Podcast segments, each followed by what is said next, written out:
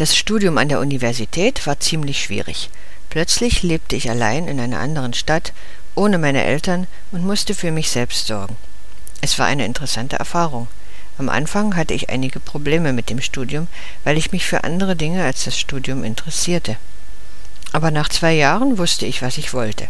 Ich wollte wirklich den Ingenieurtitel bekommen, so dass ich mein Herangehen an das Studium überdachte und mich nur auf das Studium konzentrierte.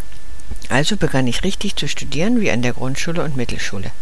Es war mir egal, wie schwierig Prüfungen waren oder was Studenten über jede Prüfung sagten. Ich begann fleißig zu studieren und ich habe mich in Zukunft mit einem guten Job gesehen, wegen meines Ingenieurtitels. Also war ich motiviert.